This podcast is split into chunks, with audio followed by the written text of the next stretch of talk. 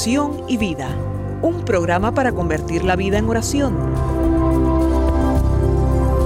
Hay un dicho entre nosotros que dice así, dime cómo rezas y te diré cómo vives. Dime cómo vives y te diré cómo rezas. Porque mostrándome cómo rezas, aprenderé a descubrir el Dios que vives y mostrándome cómo vives, aprenderé a creer en el Dios al que rezas. Oración y vida, una oportunidad para rezar juntos los unos por los otros. Que nuestra vida habla de la oración y la oración habla de nuestra vida.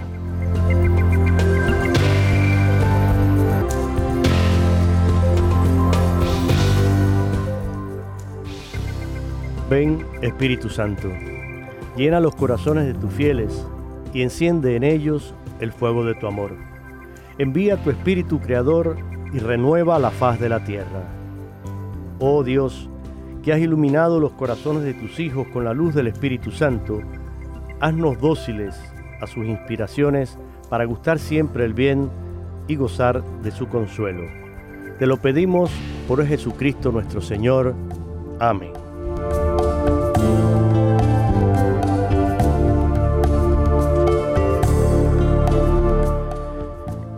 Mis queridos amigos y hermanos en Cristo, desde el estudio 4 de Radio Católica Mundial les saluda Jorge Graña, dándoles la más cordial bienvenida a esta nueva edición del programa Oración y Vida. Donde quiera que estés, en tu oficina, eh, trabajando, eh, en la casa, en el automóvil, en cualquier parte que nos estés escuchando y a través de cualquier medio, eres bienvenido y te deseamos de todo corazón que la gracia y la paz de nuestro Señor Jesucristo estén siempre contigo, con tu familia. Hoy, si quieres enterarte de qué está pasando en la iglesia norteamericana, en la iglesia de los Estados Unidos, la iglesia católica, qué está sucediendo, qué ha pasado que se habla mucho sobre la Eucaristía. ¿Quieres enterarte lo que los obispos han propuesto? Pues no pierdas la sintonía del día de hoy porque me acompaña el padre Roberto Mena y vamos a estar comentando sobre esta iniciativa de la Conferencia Nacional de Obispos Católicos aquí en la iglesia norteamericana. En la jornada de nuestra vida, mientras buscamos propósito y conexión, somos llamados. Llamados a poner nuestra fe y confianza en algo más grande que nuestro propio entendimiento. Somos llamados por alguien que ya nos ama y se ofrece a nosotros. Jesucristo. Su cuerpo dado por nosotros su sangre derramada diariamente. Nunca caminamos solos en la vida. A través de la Eucaristía nos encontramos con su presencia real y con otros que comparten nuestra fe. Juntos nos convertimos en uno con Él en su misma carne.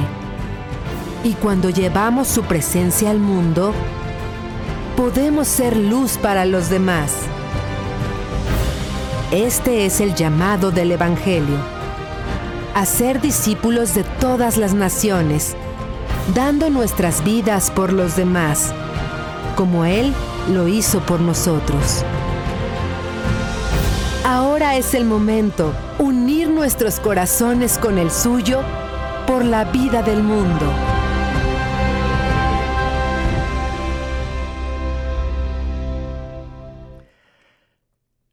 Ahora es el momento, sí, es el momento de unirnos a Cristo.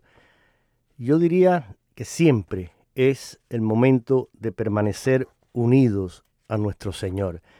Y nada mejor para mantener esta unión que frecuentar los sacramentos y de manera especialísima dos de ellos, el sacramento de la reconciliación y el sacramento de la Eucaristía.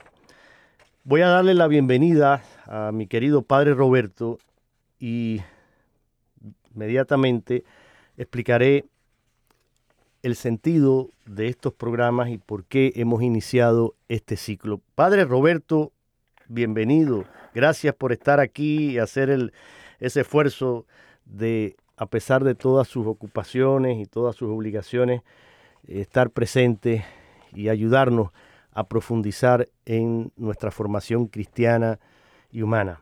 Bienvenido. Gracias y muchas bendiciones a todos y qué importante es eh, descubrir el sentido de la Eucaristía y cómo se puede de una manera práctica vivir este sacramento, sobre todo después de la pandemia, como muchas personas se han alejado y algunos pues todavía permanecen con miedo de regresar a la Eucaristía, por eso este tema me parece muy importante y sobre todo el término avivamiento eucarístico, que es el que los obispos han decidido llamar a este momento histórico que estamos viviendo en Estados Unidos. Pues sí, usted lo ha dicho, avivamiento eucarístico. Así han querido eh, nuestros obispos llamar a esta iniciativa que va a abarcar alrededor de tres años. Oh, y fíjense, la conferencia episcopal norteamericana lanzó en la pasada solemnidad del Santísimo Cuerpo y Sangre de Cristo, la fiesta que conocemos como el Corpus Christi, este avivamiento eucarístico. Y lo han llamado así porque va a ser un proceso que abarca diferentes etapas.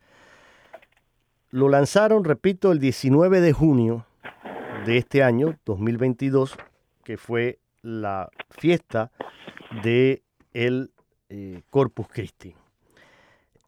la primera etapa de este avivamiento dioses eh, eucarístico va a ser la etapa que ellos han llamado el avivamiento diocesano, que va a ir, o ya comenzó, hablando con propiedad, comenzó ese 19 de junio con el lanzamiento y va a extenderse hasta el 11 de junio del 2023. En este primer año se invita a todo el personal diocesano, a los obispos y a los sacerdotes a responder a la invitación personal del Señor y los equipa para compartir este amor con los fieles a través de congresos y eventos eucarísticos. Esa es la primera etapa. Luego va a haber un segundo año que va del 11 de junio del próximo año 2023 al 17 de julio del 2024. Avivamiento parroquial. Esta segunda fase va a fomentar la devoción eucarística a nivel parroquial, fortaleciendo nuestra vida litúrgica a través de la celebración fiel de la misa, la adoración eucarística, las misiones, los recursos, la predicación y movimientos todos eh, unidos en el Espíritu Santo y en esa profundización de la adoración eucarística.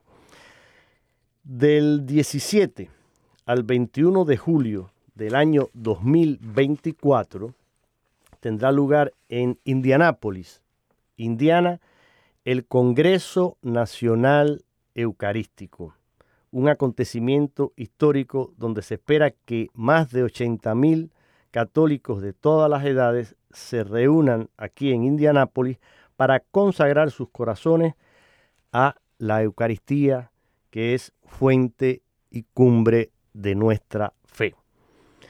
Y luego, ya finalmente, a partir del 21 de julio en adelante hasta Pentecostés del año 2025, es lo que llaman el año de salida en misión. Es decir, durante esas etapas diocesana, parroquial, Congreso Eucarístico, esperamos que el Espíritu Santo haya renovado nuestras mentes, nuestros corazones y haya producido ese avivamiento, como llaman los obispos, ese haya despertado ese amor y ese eh, fuego misionero para extender el amor a la Eucaristía y a Jesús sacramentado en el mundo. Y entonces, pues ese será el año también para enviarnos oficialmente en misión a compartir ese don de nuestro Señor en la Eucaristía y entrar en ese año jubilar de la Iglesia Universal en el 2025. Creo, eh, eh, Padre Roberto, que eh, todos, por supuesto, estamos llamados a buscar información en, nuestras parroquias, en nuestras diócesis, a informarnos y ver de qué manera puedo yo integrarme y cooperar en este avivamiento. Nosotros lo hemos hecho decidiendo que nuestros programas de radio de ahora en adelante van a cubrir esta temática de la Eucaristía. Ya habíamos comenzado, para los que tal vez no escucharon el primer programa de este ciclo y se están sumando ahora a la programación, pues ya habíamos comenzado con una, una introducción general y luego los primeros programas van a tener como contenido el catecismo de la Iglesia Católica y su referencia a la Eucaristía. De eso vamos a estar comentando en estos programas. Después vamos a tener otra serie donde hablaremos, por ejemplo, por mencionar alguno, la Eucaristía en la vida de los santos, las principales herejías que se han cometido y se cometen con la Eucaristía. Por supuesto, no podemos olvidar los milagros eucarísticos en el mundo, mencionaremos algunos de ellos, la iglesia y la Eucaristía y finalmente también cómo podemos cultivar una espiritualidad eucarística en nuestra vida. Todo eso va a formar parte de los futuros programas eh, aquí con el Padre Roberto y este servidor Jorge Graña. Concretamente hoy, Padre Roberto, vamos de nuevo a situarnos en el Catecismo de la Iglesia Católica. Estamos en la celebración del misterio cristiano eh, y en el artículo 3 que habla sobre el sacramento de la Eucaristía. Y habíamos visto ya los dos primeros numerales, 1324, 1325, la Eucaristía como fuente, cumbre de eh, quehacer de la iglesia. ¿eh? Ahora, el punto número dos aquí del catecismo tiene como subtítulo el nombre de este sacramento y menciona varios de estos nombres. ¿Qué nos dice el catecismo, Padre Roberto? Bueno, pues sobre todo nos está diciendo que la riqueza inagotable de este sacramento de la Eucaristía se expresa a través de distintos nombres que se le da. Entonces, cada uno de estos nombres evoca algunos de los aspectos. Entonces, el primero que nos menciona es precisamente el nombre original Eucaristía, porque es acción de gracias a Dios. Entonces, viene de las palabras Eucaristein, que tomadas de Lucas 22, 19, Primera de Corintios 11, 24 y Eulogein, Mateo 26, 26, Marcos 14, 22, que nos recuerdan las bendiciones judías que proclaman sobre todo durante la comida las obras de Dios, la creación, la redención, la santificación, los judíos unían todos esos elementos en acción de gracias. De ahí es donde viene la palabra Eucaristía, dar gracias a Dios sobre todo por el aspecto del el éxodo. Entonces, cuando ellos salieron de la esclavitud a la libertad de los hijos de Dios. Entonces, de ahí viene el primer nombre Eucaristía. Así es. Otro nombre que se menciona aquí, eh, lo señala el catecismo, banquete del Señor, ¿Por qué? Bueno, porque se trata de la cena que celebró Jesús con sus discípulos la víspera de su pasión y de la anticipación del banquete de bodas del Cordero en la Jerusalén celestial. Elemental, eh, esa comida que tuvo Jesús con sus discípulos en la víspera de su pasión, donde instituye este sacramento que todos conocemos y lo escuchamos siempre en la celebración del jueves santo, es ese banquete del Señor. También se le llama así a este sacramento. Y luego habrá también, Padre, de la fracción del pan y la asamblea eucarística. ¿Qué, qué nos quiere decir con esto? Sí, la fracción del pan porque este rito es propio del banquete judío fue utilizado por Jesús cuando él bendecía, distribuía el pan como cabeza de la familia. Entonces, sobre todo en la última cena. Entonces, en este gesto muy especial de Jesús, los discípulos lo reconocerán después de su resurrección en el pasaje tan conocido de Emaús. En el camino a Emaús lo reconocieron al partir el pan. Y con esta expresión los primeros cristianos han designado sus asambleas eucarísticas. Con él se quiere significar que todos los que comen de este único pan partido, que es Cristo, entran en comunión con Él y forman un solo cuerpo con Él. Luego la asamblea eucarística, porque la Eucaristía es celebrada en la asamblea de los fieles, expresión visible de la iglesia, porque se reúne el pueblo de Dios para celebrar este sacramento que es el mismo Cristo que se ofrece a la comunidad. Así es. Y continúa el catecismo y menciona en el numeral 1330 memorial de la pasión y de la resurrección del Señor. Y habla entonces de santo sacrificio y santa y divina liturgia.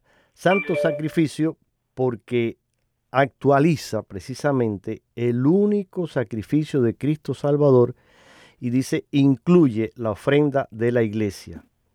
También, claro, eh, santo sacrificio de la misa, un sacrificio de alabanza, haciendo referencia a la carta, a, a la, perdón, al libro de los Hechos, en capítulo 13, versículo 15, es un sacrificio espiritual puro, santo y puesto en completa y supera todos los sacrificios de la antigua alianza. Es decir, eh, cuando hablamos, eh, Padre Roberto, del santo sacrificio de la misa, hoy tenemos ahí también, hay un perrito ahí que parece que quiere escuchar el programa. Bueno, cuando hablamos de santo sacrificio, recordemos que se actualiza el único sacrificio de Cristo. No es que, y no es una representación teatral que está haciendo ahí el sacerdote, no, el sacerdote in persona Christi, en la persona de Cristo, ese sacerdote actualiza ese único y hace presente ese único y eterno sacrificio de Jesús, ese que él instituyó la santa y divina liturgia porque toda la liturgia de la iglesia encuentra precisamente el centro y expresión de su celebración en este sacramento. En el mismo sentido también se le llama celebración de los santos misterios. Se habla también del Santísimo Sacramento porque es el sacramento de los sacramentos. Y con este nombre, dice, se designan también las especies eucarísticas guardadas en el sagrario. Y finalmente, Padre, menciona dos nombres, comunión y Santa Misa. Estos son, eh, digo yo, los nombres más populares de la Eucaristía, porque es los que los fieles conocen un poquito más, entonces, porque hablan de recibir comunión. Y es un sacramento que nos une a Cristo, nos hace partícipes de su cuerpo y su sangre para formar un solo cuerpo. Comulgamos con Jesús, nos hacemos parte de Él. se le llama también las cosas santas. Entonces, así lo dice el documento de Didaje en el número 95 o 16. Entonces es el sentido primero de la comunión de los santos, que habla el símbolo de los apóstoles, que a través de ese pan de los ángeles, pan del cielo, medicina de inmortalidad, que nos dice San Ignacio de Antioquía, también se le llama viático, entonces comulgamos con él. Y la palabra viático es como la comida que recibimos cuando vamos a ir a un viaje. Contamos y preparamos para que cuando vayamos en el viaje no estemos hambrientos. Entonces, la Eucaristía también es así. Sin ella, nosotros no podemos vivir. Entonces, el pan de la vida. Entonces, qué importante es eh, vivir en comunión para después recibir la Santa Comunión. Entonces es muy importante.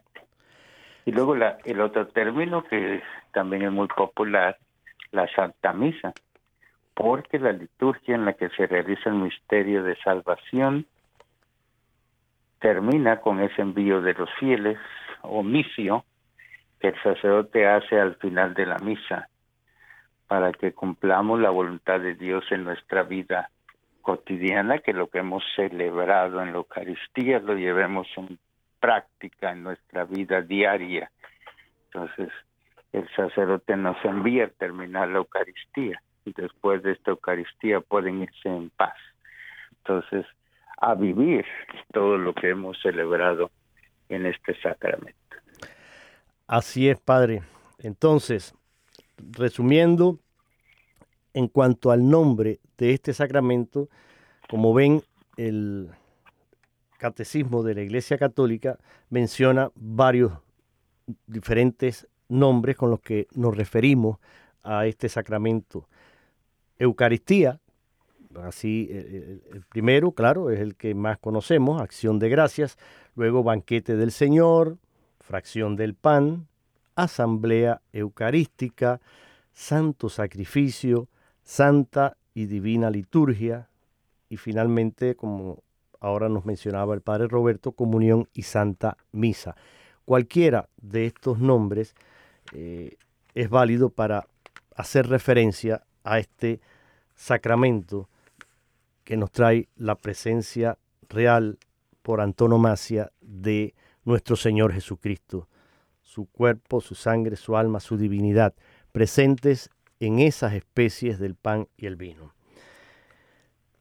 Seguimos avanzando aquí en el programa Oración y Vida. Vamos a hacer una breve pausa con una hermosa canción y regresamos con el Padre Roberto y el Catecismo de la Iglesia Católica sobre este tema tan hermoso de la Eucaristía. Vamos a nuestra canción.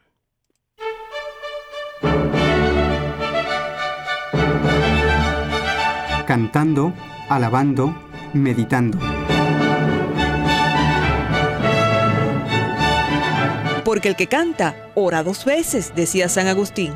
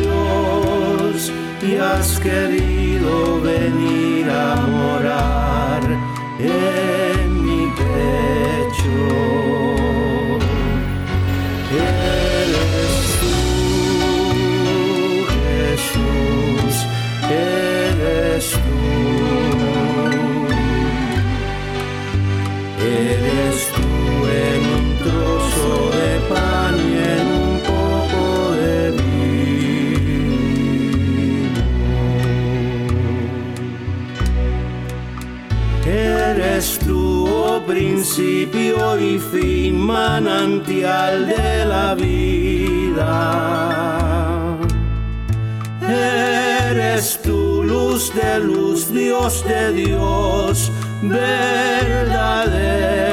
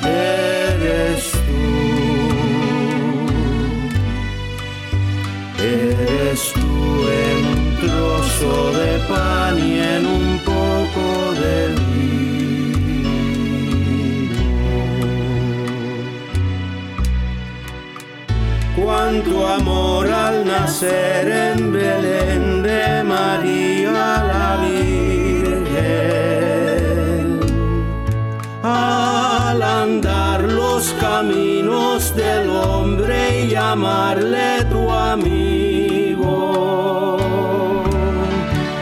Oh Cordero de Dios, cuánto amor, cuánto amor al morir en la cruz, cuánto amor al querer compartir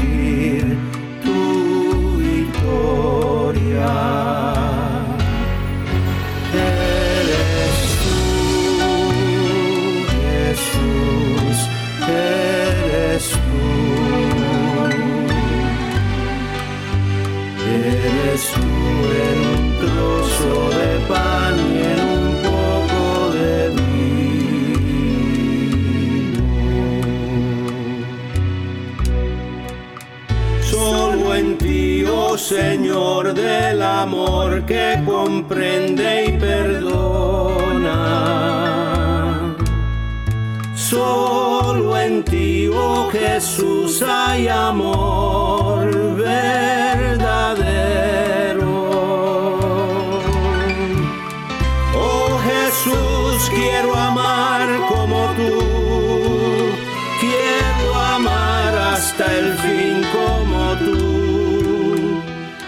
Señor, dale vida a mi amor con tu vida. Eres tú, Jesús, eres tú. Eres tú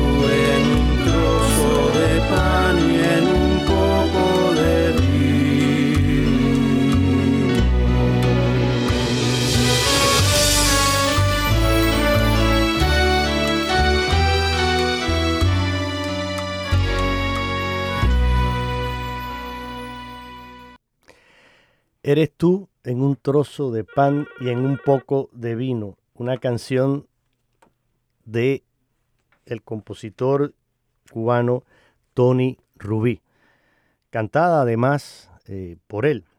Así que hemos disfrutado de, de esta bellísima canción eucarística que hace referencia precisamente a esa realidad que vivimos cuando recibimos el sacramento de la Eucaristía. Y seguimos aquí en el programa Oración y Vida compartiendo en el día de hoy con el Padre Roberto Mena en este ciclo sobre la Eucaristía, tratando de apoyar con nuestros programas esta iniciativa de la Conferencia Episcopal Norteamericana que ha lanzado este avivamiento eucarístico para toda la iglesia y que abarca diferentes etapas a lo largo de tres años de meditación y preparación.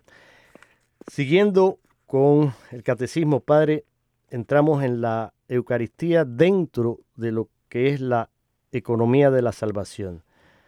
Y antes de que usted nos vaya describiendo un poquito lo que menciona aquí el catecismo, a qué hace referencia en este punto tercero, la Eucaristía en la economía de la salvación, sería bueno y quisiera, porque a veces mencionamos términos y no sabemos exactamente a qué nos estamos refiriendo. Uno de ellos puede ser este, economía de la salvación. ¿Qué entendemos por economía de la salvación? Cuando usted oye ese término, ¿a qué estamos haciendo referencia? Bueno, mira, esa misma pregunta se la hacían a Monseñor Vitorino Girardi y él respondía de esta manera. La persona que le hacía la pregunta y él le decía, estimada amiga, una vez más, la respuesta nos viene indicada por el sentido originario de la palabra economía. Ella se compone de dos términos griegos, oikia, que significa casa, y nomos, que corresponde a ley o norma. Economía, pues, significa el conjunto de normas y reglas para una buena y eficaz conducción de todo lo que le interesa a la propia casa y entonces también a la vida de la familia que en ella vive. De ahí pues se pasó a hablar de ecónomo como administrador o encargado para que todo funcione y eso es algo que nosotros conocemos. Eh, de hecho es una, también una carrera la, estudiar la economía y dice fulano es eh, economista o ecónomo, pero en una sociedad, en una familia, en una casa, a veces hay alguien que tiene esta función de, de, de ¿no? Obviamente se trata de una labor que implica pues reflexión, programación y por supuesto que se ejecute después una serie de reglas para que esa administración de los bienes funcione bien. Entonces, como podemos apreciar, dice él, de este modo el término economía se va alejando un poco también de lo que es el aspecto administrativo, no solo del dinero y de los bienes, porque pasó a funciones de mayordomía, es decir, una autoridad en la conducción de la casa. Si se aplica esto al término historia de la salvación, fácilmente, dice él, comprenderemos que cuando hablamos de economía salvífica o economía de la salvación, nos referimos a cómo Dios ha proyectado programado y ejecutado el plan de salvación que en su infinita misericordia ha querido para todos nosotros. Resumiendo, la economía de la salvación se entiende como ese conjunto de todo lo dispuesto por Dios, diríamos, para la salvación de los hombres y la administración de los bienes espirituales y de la gracia todo esto que ha sido confiado a la iglesia y que recibimos a través de los sacramentos. Es decir, es el plan de Dios y la ejecución de ese plan de Dios que Él dispuso para nuestra salvación. A eso hacemos referencia cuando hablamos de economía de la salvación. Creo que con esto nos quede claro este término y cuando oigamos hablar de economía de la salvación, sepamos a qué nos estamos refiriendo. Entonces, padre, ¿qué dice el catecismo dentro de este acápite? ¿A qué hace referencia aquí el, catecismo? Antes quería decirle que Monseñor Victorino Girardi fue uno de mis maestros en Costa Rica. ¿Verdad? Mire usted, pero... pues eh, desde antes que él fuera obispo, él fue mi maestro de teología dogmática allá en Costa Rica, así que Mire qué sorpresa. es el obispo emérito de Tilarán, Costa Rica. Exactamente. Se ha dedicado mucho a este aspecto de la teología dogmática y a explicar la fe a muchas personas, lo sigue haciendo hasta el día de hoy, a pesar que está retirado, sigue haciendo esa tarea. Sí, de hecho, me alegro que usted lo mencione porque lo pueden encontrar eh, fácilmente en internet. Eh, incluso él tiene una, eh, no sé si es como una página, un blog o algo que tiene él ahí donde dice pregúntele a Monseñor Vitorino Girardi. Entonces, parece que las personas escriben y le mandan a él alguna pregunta, alguna duda y él responde. Y una de esas preguntas fue precisamente lo que se entendía por economía de la salvación y él se lo explica a esta oyente que creo que se llama Paula, si no me si no recuerdo mal. Entonces, mira qué bien, qué bueno, qué sorpresa, no, no sabía. Gracias por compartir esa, esa anécdota, padre. Así que le mando saludos allá a Costa Rica y a las personas de allá de Costa Rica. Precisamente ese blog es parte del periódico católico de los obispos de Costa Rica que se llama Eco Católico.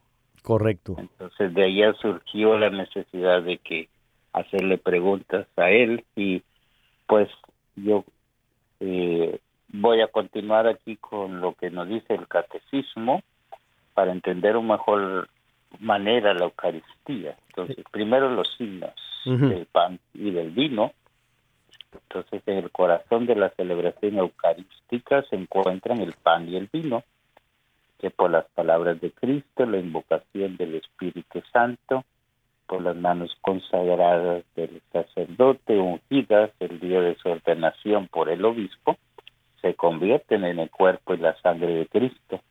Entonces, fiel a la orden del Señor, la iglesia continúa haciendo en memoria de Él hasta su retorno glorioso lo que él hizo la víspera de su pasión, que tomó el pan, tomó el cáliz lleno de vino, lo entregó. El relato eucarístico que escuchamos en cada Eucaristía. En cada Eucaristía. Y al convertirse misteriosamente en el cuerpo y la sangre de Cristo, esos signos del pan y el vino siguen significando también la bondad de la creación. Que bien lo escuchábamos en el canto precedente. Entonces, así en el ofertorio damos gracias al Creador por el pan y el vino, fruto del trabajo del hombre, pero antes fruto de la tierra. Y este momento lo escuchamos en el ofertorio también de cada Eucaristía. Entonces la iglesia ve en ese gesto de Melquisedec como un anticipo de la Eucaristía, porque él como rey y sacerdote ofreció pan y vino esto lo encontramos en Génesis 14, 18, como una prefiguración de la propia ofrenda de Cristo. Entonces ya en la antigua alianza el pan y vino eran ofrecidos como sacrificio en las primicias de la tierra en señal de reconocimiento al Creador, pero reciben de una manera especial también una nueva significación. En este contexto del éxodo que ya mencionaba antiguamente, como los panes ácimos, pues que Israel come cada año en la Pascua, conmemoran esa salida apresurada y liberadora de Egipto. Entonces, también recuerdan ese maná del desierto, que fue el pan dado por Dios cuando iban en peregrinación hacia la tierra prometida. De alguna manera sugerirá siempre a Israel que vive del pan de la palabra de Dios, que también está conectado con el pan de la Eucaristía. El pan de cada día es el fruto de la tierra prometida, prenda de la fidelidad de Dios a sus promesas. El cáliz de la bendición, al final del banquete pascual de los judíos, añade a la alegría festiva del vino una dimensión escatológica, la de la espera mesiánica del restablecimiento de Jerusalén, donde Jesús instituye su Eucaristía dando un sentido nuevo y definitivo a la bendición del pan y del cáliz.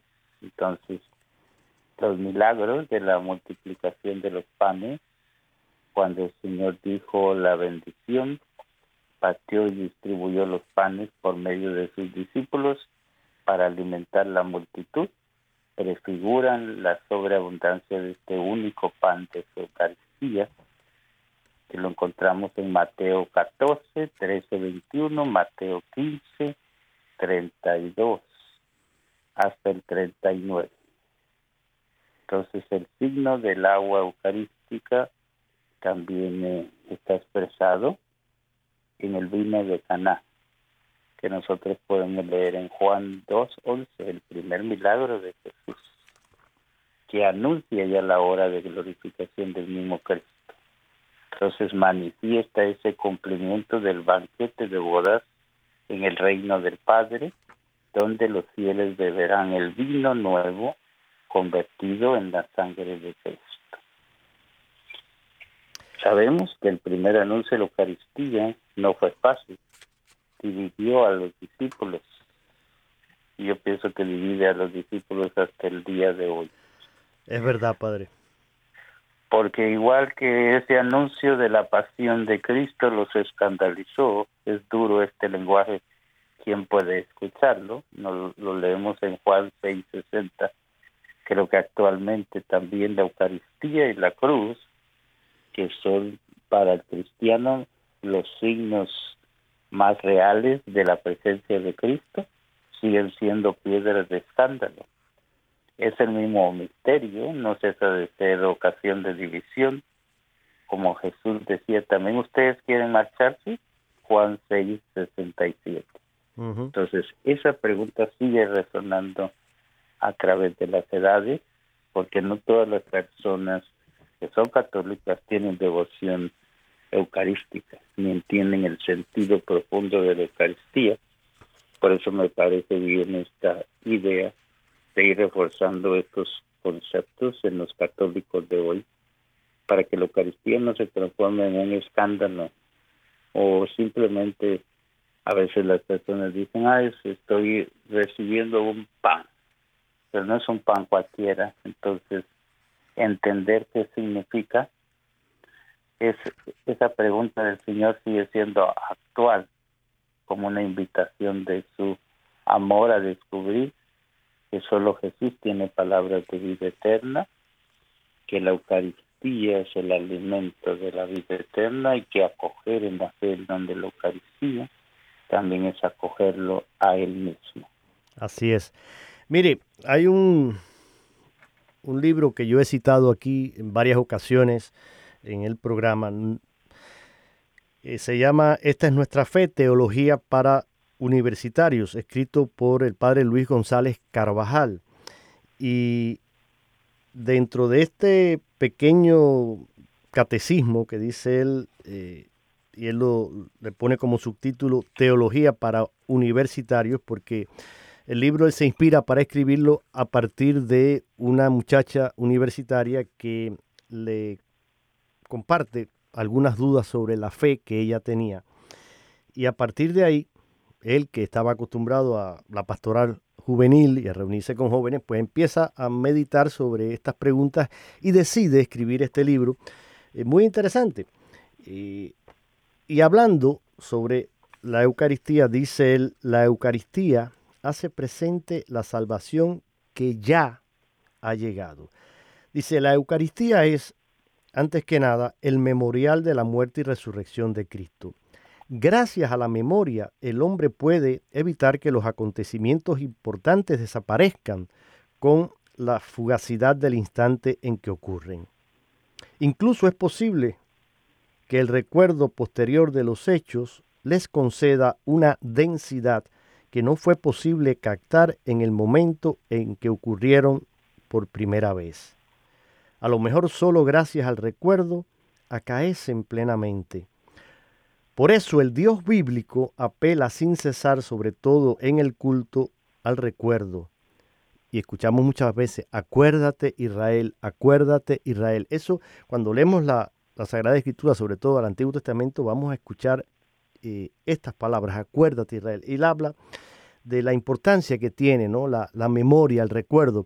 Y es cierto, todo podemos experimentar esto. Muchas veces eh, ocurre algo y en, ese preciso instante no nos damos cuenta de, la profundidad de esto que ha ocurrido. Sin embargo, cuando lo recordamos al pasar el tiempo, caemos en cuenta de cuán importante, cuán profundo eh, fue aquello que ocurrió. Dice, dice entonces aquí eh, Luis González Carvajal en esta reflexión, dice, cuando llegó el momento de separarse de los suyos, Jesús se planteó cuál sería su mejor memorial. Un retrato. No creyó que su aspecto físico fuera lo más importante. Bienes materiales. Había renunciado a ellos. Les dejó pan y vino, que desaparecen para dar vida a quien los come. Pensó que era el signo más expresivo que cabía encontrar de lo que fue su vida, una vida entregada por los demás. E igual que en la cena pascual, el presidente explicaba a los comensales lo que significaban el cordero, las verduras amargas, etc. Esto que usted nos comentaba hace unos minutos, Padre Roberto. Jesús explicó a los suyos, este pan que ahora parto es mi cuerpo, que va a partirse y destrozarse por ustedes, y este vino que se derrama es la sangre que va a derramarse por ustedes. Después concluyó, haced esto en memoria mía. Pero esto no se refiere únicamente al gesto ritual. Igual que para, el dicho gesto, para él, dicho gesto fue celebración de una vida entregada, debe serlo también para quien lo repita. Aprendan los fieles a ofrecerse a sí mismos al ofrecer la hostia inmaculada. Así nos lo recuerda el Concilio Vaticano II en la Sacrosanctum Concilium. Aprendan los fieles, nosotros, aprendamos a ofrecernos a nosotros mismos al ofrecer la hostia inmaculada. Y termino aquí. De hecho, en la cena pascual, cada invitado bebía de su propia copa. El gesto de Jesús de hacer beber a todos de una misma copa, la suya, era inédito. Significaba sin duda que todos debían participar en su suerte o destino. Pablo lo afirmará sin dejar lugar a dudas. La copa de bendición que bendecimos, ¿no es acaso comunión con la sangre de Cristo? Y el pan que partimos, ¿no es comunión con el cuerpo de Cristo? Primera carta a los Corintios capítulo 10, versículo 16. Entonces, hermanos, se trata pues de vivir como Cristo vivió y luego celebrar nuestra vida entregada igual que Él lo hizo. Si quiere, Padre, pues puede hacer cualquier comentario sobre estas palabras. Me parece que eh, son muy gráficas y nos ayudan a comprender ese misterio que celebramos en cada Eucaristía. Sí, porque no solo son las palabras de Cristo, también son los gestos. Entonces, eh, la Eucaristía, que en este momento los apóstoles y discípulos no la entendían plenamente, la fueron a entender en su totalidad hasta después de que Jesús murió y resucitó, ya se reunieron como comunidad cristiana a recordar las palabras y gestos de Jesús. Entonces para nosotros actualmente es muy importante que no es como que fuera una obra de teatro que se está representando en cada Eucaristía a través del sacerdote, sino el mismo sacrificio de Jesús se renueva en cada Eucaristía. Entonces, eso es tan importante que es lo que se llama el sacrificio incruento de Cristo, es decir, sin sangre, pero es una sangre derramada que ya fue derramada en el Calvario, pero que ahora es compartida a través de la Eucaristía, por eso es tan importante entender los gestos que el sacerdote hace en la Eucaristía, que fueron los mismos que Cristo hizo en la última cena. Así es, Padre, y ya estamos en los minutos finales, los cuatro o cinco minutos finales del programa. Y quisiera no sé que usted, pues, tal vez, si quiere puntualizar algo en particular sobre lo que sigue aquí el, catecismo, o podemos tal vez eh, dejarlo para ya continuar en el próximo programa, ir cerrando entonces todo lo referente a la Eucaristía dentro del catecismo de la Iglesia Católica. Tal vez me gustaría más bien compartirles lo que se está haciendo aquí en la Arquidiócesis de Los Ángeles, donde yo me encuentro. Ah, pues perfecto. Tiene cuatro minutos o tres para hacerlo, digamos. Sí, pues eh, precisamente el fin de semana pasado, el día sábado, se convocó a todos los fieles a la Catedral de Los Ángeles, donde el arzobispo José Gómez pues expuso el Santísimo Sacramento y estuvieron presentes los obispos auxiliares, se hizo actividades en inglés, en español y en otros idiomas para poder compartir toda la comunidad eucarística de esta arquidiócesis y dar inicio a nivel diocesano a esta actividad. Y pues se invitó a laicos importantes, a religiosos que dieran temas sobre la Eucaristía. Fue un momento muy especial, culminando con la Eucaristía y una adoración eucarística. Y lo mismo se va a ir realizando en cada una de las regiones de esta diócesis, primero en los decanatos, después en las regiones y por supuesto a nivel parroquial. Aquí casi siempre todos los días jueves son jueves eucarísticos en muchas parroquias, se expone el Santísimo y se celebra la Eucaristía de una manera especial eh, como jueves eucarístico y sacerdotal. Entonces, eh, eh, eso es como se está celebrando este avivamiento eucarístico aquí en esta arquidiócesis donde yo vivo Creo que cada diócesis de Estados Unidos lo están haciendo de diferente manera, pero eh, lleva este mismo objetivo de avivar esa fe eucarística en las personas. Hay personas incluso que no saben eh, que Jesús está presente en el sagrario. ¿Por qué tiene esa cajita una luz? ¿Qué significa? Hay personas que me lo han preguntado.